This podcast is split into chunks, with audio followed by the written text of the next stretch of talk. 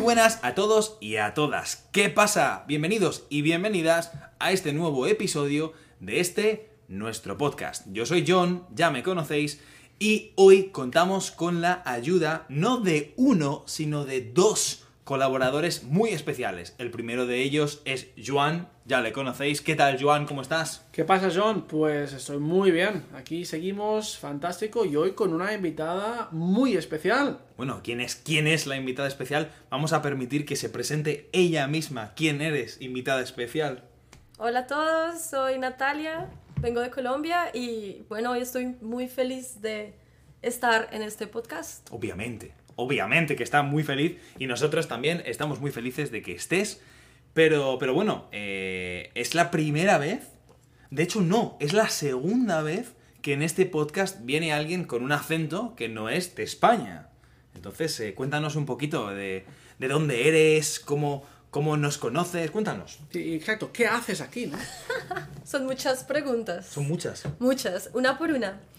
Ah, bueno, yo soy de Colombia, por eso mi acento es un poco diferente.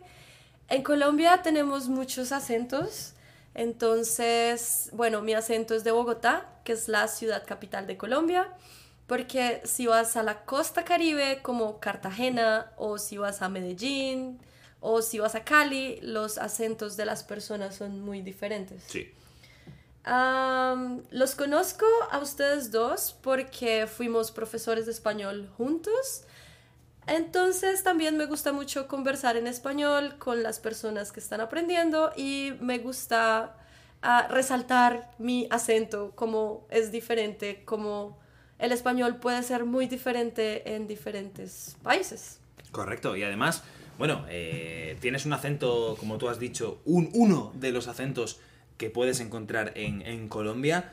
Así más o menos de cabeza, eh, ¿cuántas regiones o acentos puedes, puedes pensar en Colombia? Wow, puedo pensar en más de 30. Son muchos, son muchos. incluyendo, por ejemplo, algunas lenguas indígenas que también tenemos, que no son nada parecido con español, al español. Eh, interesante, pero vamos a seguir con, con el tema ¿no? que estabas hablando. Ah, aparte de los acentos, de que eres profesora de español, ¿no? Eso te permite hablar con mucha gente. Ah, ¿Cómo tú, una chica colombiana, llega a ser una profesora de español en Holanda? ¿Cuál es la historia? ¿Por qué, estás aquí? Ah, bueno, realmente yo soy bióloga y yo estaba estudiando biología en Brasil y en Brasil pues se habla portugués y es muy parecido al español y los brasileros nunca aprenden español en la escuela. Entonces en la universidad los brasileros les gustaba mucho el español y querían aprender y a mí me gusta mucho enseñar. Entonces comenzamos a hacer pequeños grupos de profesores de lenguas. Había una profesora de alemán y yo empecé a hacer unas clases de alemán también. Había una profesora de francés, yo era la profesora de español y hacíamos estos grupos de estudio con los estudiantes. Y era un hobby, era un pasatiempo muy divertido. Después pensé que con esto podía ganar dinero. Empecé a dar clases en Brasil, empecé a ganar dinero, me gustó. Entonces cuando llegué a Holanda pensé que era una buena idea comenzar por dar clases de español mientras conocía personas y podía, am, no sé, adaptarme al clima, adaptarme Que ya es difícil, que ya es algo difícil. Fu- ¿Fue difícil para ti? Para... Claro, yo pienso en Colombia, un, un clima ¿no? de calor, eh, viviendo en Brasil, Más calor, tropical, ¿no? playa, tropical.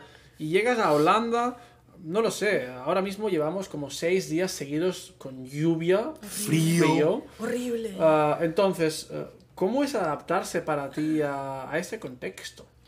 Ah, bueno, yo creo que tengo una ventaja muy grande, que es que soy de la parte fría de Colombia. ¿Hay una parte fría en Colombia? Sí, las montañas. Entonces, yo soy de la ciudad capital. La ciudad capital es a 2.600 metros sobre la montaña. Entonces, es más o menos 16 grados todo el año. Bueno, Que esto para una persona tropical es frío. frío. sí. Frío polar. Frío, frío polar.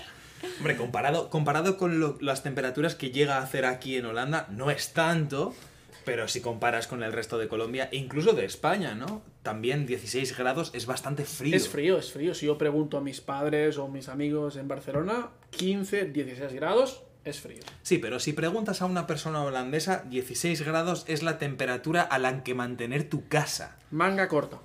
Es verano. Es verano. No tanto como verano, pero sí que es una temperatura bastante ok, ¿no? Agradable, ¿eh? Agradable, eso es. Eso es. Bueno, para mí 16 es muy frío.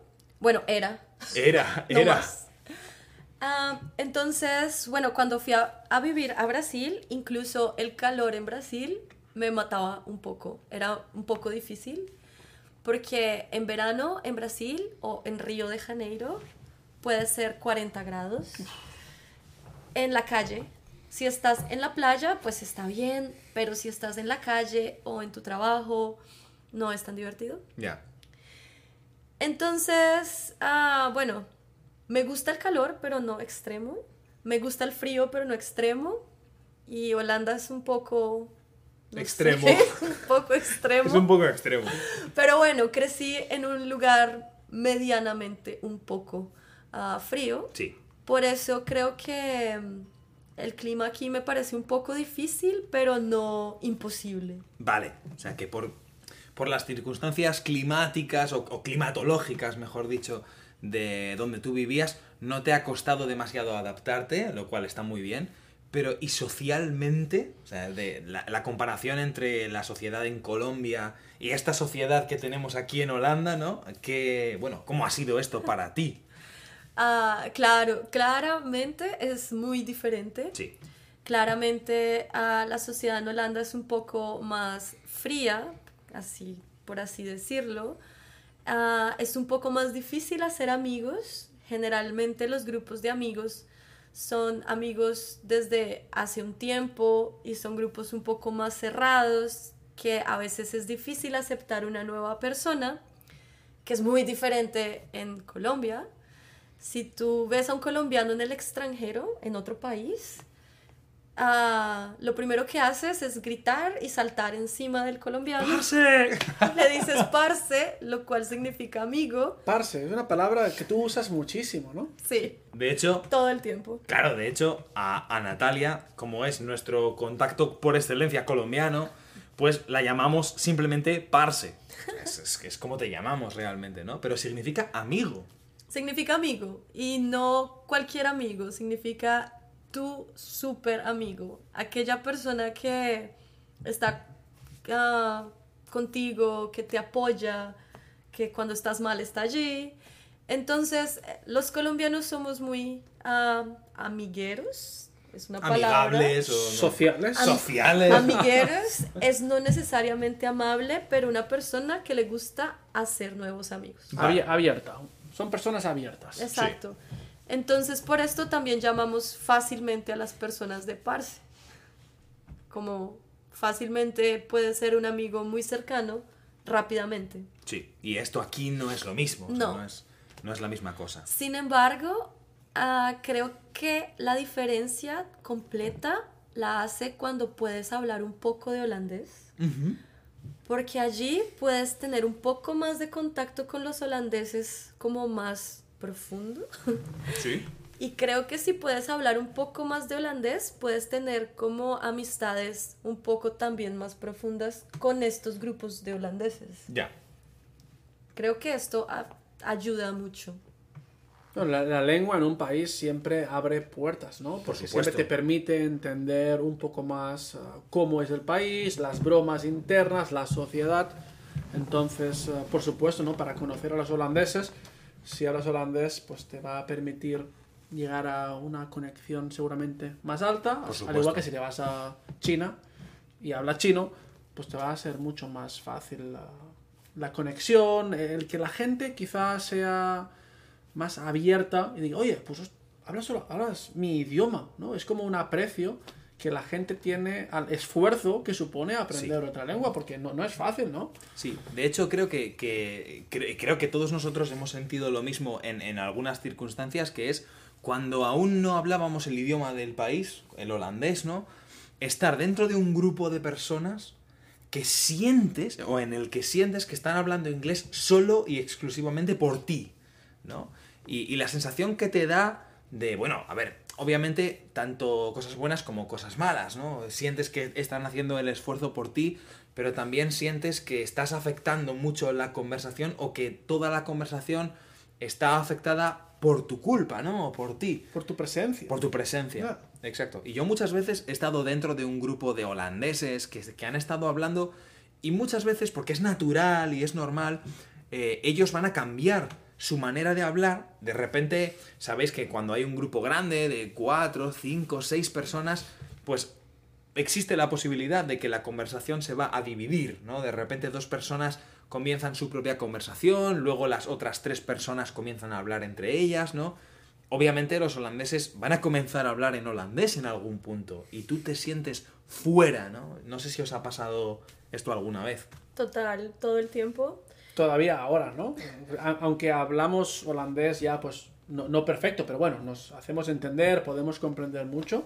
Sí. Ah, siempre hay un punto en que si hay mucho ruido o si hay demasiada gente o si empieza a estar de la conversación, es como complicado. ¿Para, para ti también? Sí, para mí también, porque cuando, sí, tienes un grupo de dos, tres, cuatro personas, ok, cinco en un bar, uff.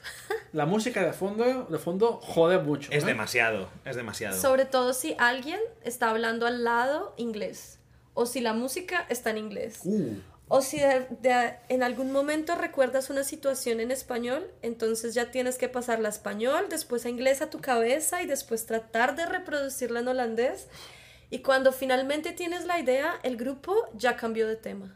Están en otro tema y tú, ok, ahora tengo que empezar otra vez. Es un poco complicado aún.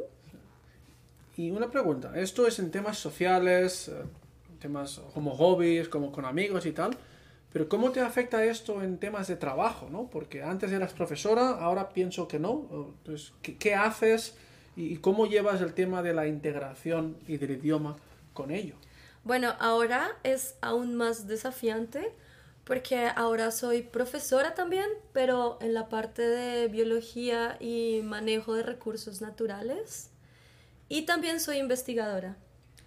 Entonces, en la universidad doy clases en inglés, entonces está tranquilo, pero la mayor, mis, mis alumnos todos son internacionales, la mayoría son alemanes. wow. Entonces muchas veces hay como o también una interferencia de, de alemán. Y en la parte de investigación estoy en contacto con empresas, con compañías que, que después les cuento, pero compañías que trabajan en este tema y las personas en las compañías no son académicas, entonces generalmente no tienen un buen inglés. Entonces con ellos me toca comunicar en holandés. Uh. Y a veces ellos son alemanes y allí tengo más problemas de comunicación. Sí. Entonces ahora es una mezcla de muchas cosas. Y bueno, tengo alumnos de todos los lugares del mundo. A veces me hablan en italiano y como, hola. Bueno, al final si la gente se quiere entender, Sí, eh, es fácil, ¿no? El problema es cuando una de las partes eh, no pone todo eh, de, de su parte para hacerse entender o pone problemas Sí. o lo hace difícil. Porque no importa el idioma, si tú quieres, os vais a entender. Si las dos partes lo intentan y ponen de su parte, siempre funciona. Y lo he visto yo con gente que no habla nada de inglés, con gente que no habla nada de español y entenderse. Por supuesto. Entonces, Por si, supuesto. si se quiere, se puede entender también en temas de trabajo. Claro, necesitas tener la actitud también de comunicarte, ¿no? Porque yo, como, como español, esto lo vives muy, de, forma muy cercana, ¿no? Porque eh, especialmente si tú veraneas, bueno, Joan es de, es de Barcelona, ¿no? Eh, seguro que tú has estado en el centro de Barcelona y muchas veces un turista o una turista ha ido a hacerte una pregunta y hay muchas veces, por ejemplo, eh, mucha gente de países grandes que, que- no están acostumbrados a tener otros idiomas, que te intenta hablar en su propio idioma, ¿no? Y esto es, muy confuso, ¿no? Por ejemplo, yo he tenido muchas experiencias con, con gente de Francia, ¿no? Que, que viene a España y- y me habla en francés y yo en el francés, bueno, no, yo no sé francés realmente, ¿no? Intento comunicarme, pero muchas veces si yo voy a leer el francés no tengo ningún problema, es muy similar eh, en, la lectura, ¿no? Pero en, la pronunciación es tan diferente que muchas veces la gente, s'il vous ¿no? Y ya automáticamente digo, mierda, eh, ¿qué, qué- qué me está intentando decir, no? Entonces necesitas las dos partes. Eh, yo recuerdo una anécdota cuando, cuando vine a Holanda. eh, lo primero que tienes que hacer cuando vienes a Holanda, aparte de probar una Bitterballen, que es un típico snack de Holanda, es comprar una bicicleta. Si tú no tienes una bicicleta, estás absolutamente fuera del sistema. Eso es, seguro, ¿no? Eh, y yo recuerdo que fuimos a un taller de bicicletas de segunda mano y la persona, el hombre, no hablaba inglés. Pues para, eh, claro, yo en ese momento había pasado un mes en Holanda, no había pasado mucho tiempo. Y recuerdo intentar comunicar, pues, qué bicicleta tenía, cuánto, cuánto costaba. El hombre no hablaba inglés, yo no hablaba holandés, y al final nos entendimos.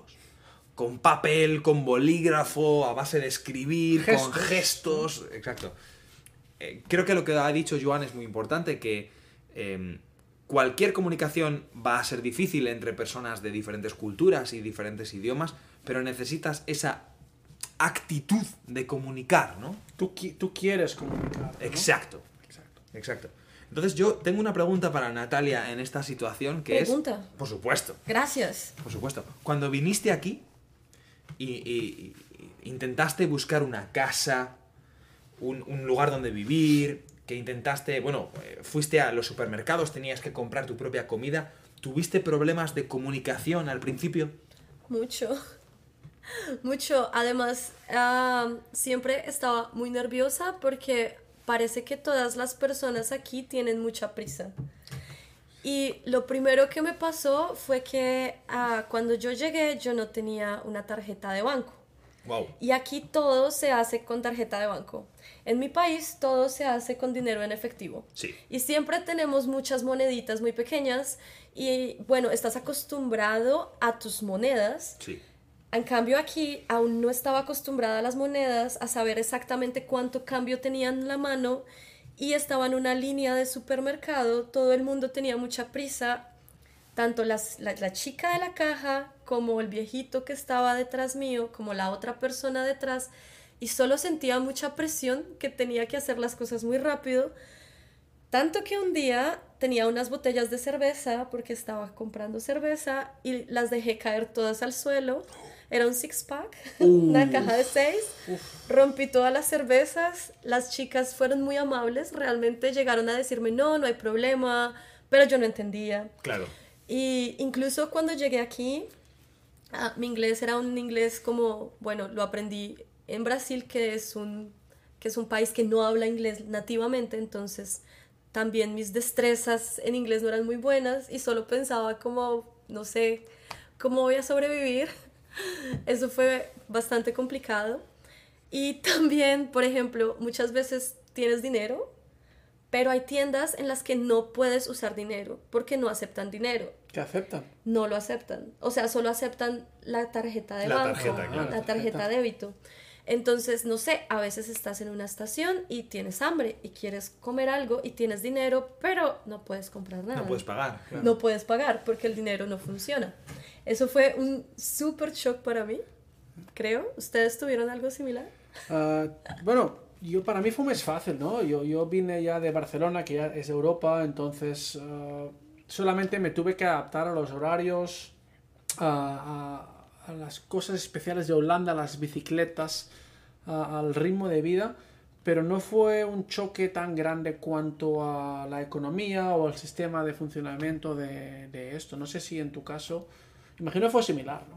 Fue similar, pero sí que es verdad que yo experimenté muchos de los problemas eh, que, que mencionaba Natalia antes, también porque en mi ciudad es, es mucho más común pagar con efectivo, ¿no? Que, que utilizar la tarjeta.